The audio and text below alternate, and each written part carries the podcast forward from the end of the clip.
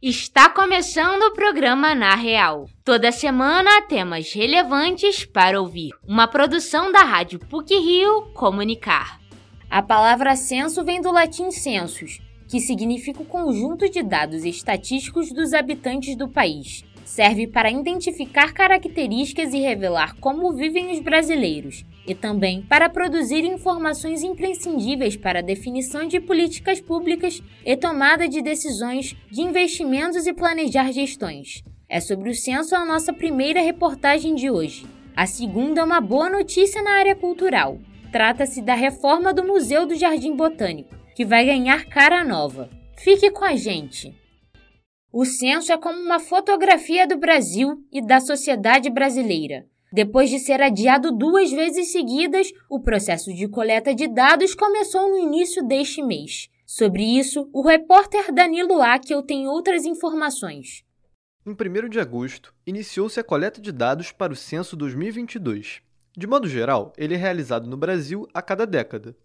Em 2020, por causa da pandemia de Covid-19, a pesquisa demográfica foi adiada. Em 2021, por corte no orçamento federal, o governo adiou a análise mais uma vez. Segundo o diretor de Geociências do IBGE, Cláudio Stener, o censo é como uma fotografia do Brasil, da sociedade brasileira. É um instrumento fundamental para o país conhecer a si mesmo. As informações levantadas pela pesquisa possibilitam ao poder público e à iniciativa privada intervenções mais adequadas à realidade nacional. Por exemplo, quando se planeja uma política de, de construção de uma nova escola, é, é, indispensável saber onde estão as crianças, qual a, a idade das crianças daquela região. O mesmo se diz respeito à construção de uma unidade de saúde, onde que tem pessoas que estão desassistidas por uma unidade de saúde. Então, só o censo que vai mostrar isso. A partir de dois questionários diferentes, um mais básico, outro mais complexo, são coletados dados dos mais diversos: idade, características domiciliares, quantidade de residentes e rendimento. Para responder ao menor deles, de 26 perguntas, demora cerca de 5 minutos. Para o maior, de 77 perguntas, mais ou menos 16 minutos. O objetivo de dividir em dois questionários é levantar uma quantidade maior de informações e acelerar o processo. Anos antes da realização do censo, o país é mapeado estrada por estrada, rua por rua. Ninguém está de fora da pesquisa. São visitados mais de 75 milhões de domicílios, Cada canto brasileiro é alcançado, como as favelas, as áreas indígenas, os territórios quilombolas e os condomínios das grandes cidades. São adotadas estratégias específicas para os diferentes espaços. Há uma preocupação relativa à segurança da realização do censo. Os agentes oficiais vestem coletes azuis em que está escrito IBGE e bonés de cor azul e amarelo. Neles está estampado IBGE 2020 ou 2022, porque parte do material foi feito no ano da pandemia. Para evitar o desperdício de recursos públicos, estão sendo reaproveitados. Os recenseadores carregam um crachá com foto, nome e um QR Code. Se o residente apontar a câmera do celular para o código, será redirecionado ao site do IBGE. Assim, será possível conferir a identidade do agente e evitar golpes. O processo de coleta do censo dura três meses, terminará dia 31 de outubro. A pesquisa demográfica envolve o trabalho de cerca de 220 mil pessoas somente do IBGE. Os dados sobre a população por domicílio serão divulgados ainda em 2022, com prazo máximo para 30 de dezembro. A partir do ano que vem, as informações serão liberadas por temática. A divulgação pode se estender até 2024. E como a população brasileira contribui para o censo? Claudio Stener diz que tratar bem os recenseadores e responder às perguntas é suficiente, o que representa atos de cidadania, de colaboração nacional.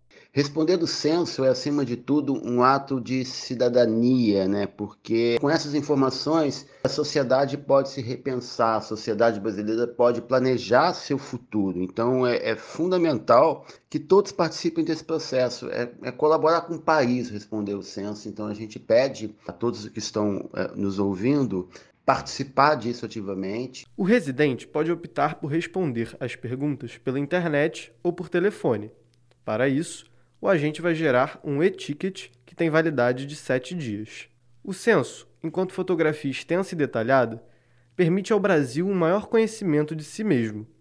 A partir dele, o país é capaz de planejar o próprio futuro, orientado pela perspectiva de melhorar as condições de vida dos brasileiros. Caso ainda reste alguma dúvida, é só acessar o site ibge.gov.br ou ligar para o número 0800 72 18 181. O serviço telefônico funciona diariamente, das 8 horas da manhã até 9 e meia da noite. Danilo Akel, para o Na Real.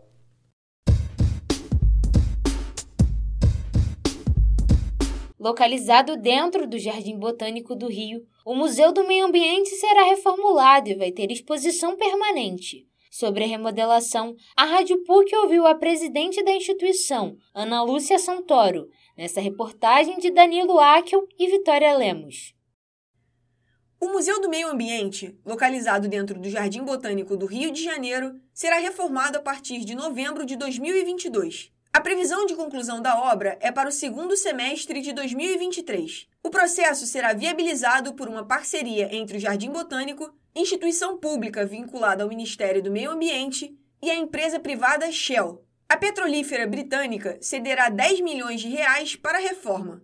Fundado em 1808 por Dom João VI, o Jardim Botânico completou 200 anos em 2008. A instituição bicentenária atravessou e participou de partes importantes da história brasileira. Responsável por estudar e conservar a flora e fauna do Brasil, é um dos principais pontos turísticos do país. Tombado pelo IFAM, o parque dispõe da maior coleção de espécimes vegetais desidratados da América Latina. Hoje, abriga cerca de 850 mil amostras de plantas. A presidente do Jardim Botânico, Ana Lúcia Santoro, também ressalta o vasto acervo de fotografias de monumentos históricos e de sítios arqueológicos. Que é tudo a ver com o Jardim Botânico, que é justamente esse museu de território, que é onde o próprio território, no caso do Jardim Botânico, inclusive um território tombado pelo IFAM, é, quando o próprio território pode ser reconhecido como um museu, porque ele justamente abriga diferentes acervos. Embora sediado em espaço rico ambiental e culturalmente, o Museu do Meio Ambiente apenas tem exposições temporárias. O objetivo principal da reforma é instaurar uma coleção permanente, a fim de expor para o grande público a importância da instituição para o Brasil. Como é sustentado por dinheiro público, Ana Lúcia Santoro espera que o local seja mais reconhecido e valorizado pela sociedade. Majoritariamente, o nosso orçamento, né, é público, que aqui é empregado, e a sociedade precisa conhecer o trabalho que é feito aqui e reconhecê-lo como legítimo, né? Fundamental. Expor esse trabalho do Jardim Botânico foi uma das minhas principais metas, eu posso dizer, ao grande público, né? Porque o público especializado, o público da pesquisa, ele reconhece o trabalho que é feito no jardim, né? Já há muitos anos.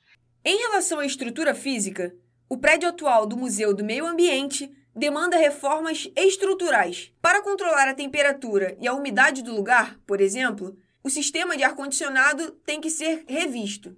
De acordo com Ana Lúcia Santoro, a educação ambiental é uma das missões do Jardim Botânico. Para auxiliar no processo de aprendizado e sensibilização coletiva, as redes sociais do ponto turístico foram todas atualizadas. A mudança começou durante a pandemia, quando o local fechou para visitações. Agora, os canais oficiais funcionam na internet como disseminadores de ciência para o público leigo. Atualmente, a equipe do museu está reunindo o acervo em um galpão, com o objetivo de organizá-lo e apresentá-lo ao público no futuro.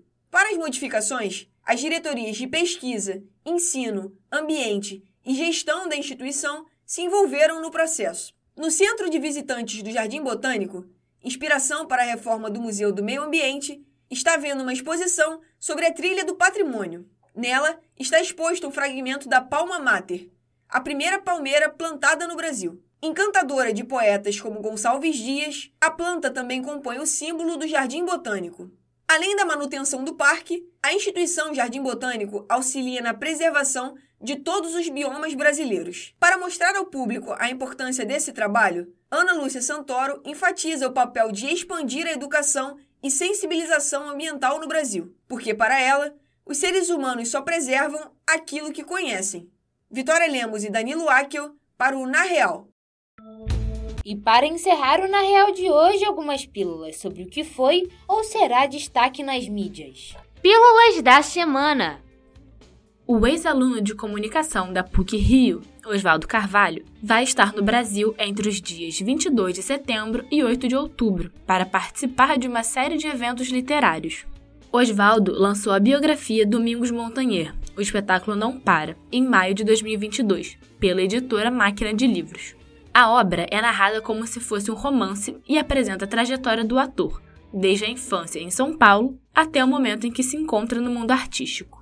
Estreou nos cinemas brasileiros, nesta última quinta-feira, o novo filme de Jordan Peele, Não, Não Olhe. Depois do sucesso das produções anteriores com Corra e Nós, o diretor se tornou um dos principais nomes da geração do terror. Com um trailer enigmático, Não, Não Olhe, segue o padrão do mistério que o diretor faz em torno de cada filme. Contudo, o novo longa, que já chegou nos cinemas nos Estados Unidos, já é um sucesso, tanto de crítica quanto de público.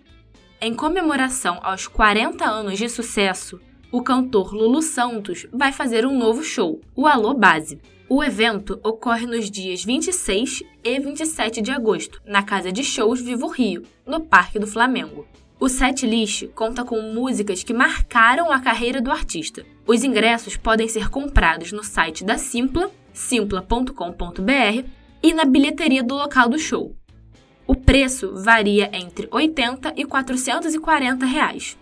A FIFA divulgou que os Jogos do Brasil estão entre os mais procurados na venda de ingressos para a Copa do Mundo. A entidade anunciou que já vendeu 2 milhões e 450 mil ingressos para a Copa do Catar, que será disputada entre novembro e dezembro deste ano. Os jogos com a seleção brasileira na fase de grupos estão entre os mais procurados por torcedores de diferentes cantos do mundo. Segundo a FIFA, a maior demanda tem sido do país anfitrião e dos vizinhos árabes. O Brasil estreia na competição no dia 24 de novembro contra a Sérvia. Estreou esta semana o filme O Debate, o primeiro longa dirigido pelo ator Caio Blá.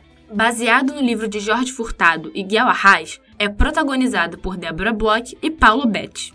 A trama vai apresentar os bastidores da produção de um telejornal de uma emissora de televisão no último dia de debate presidencial além de acompanhar a vida pessoal do casal de jornalistas recém-divorciados.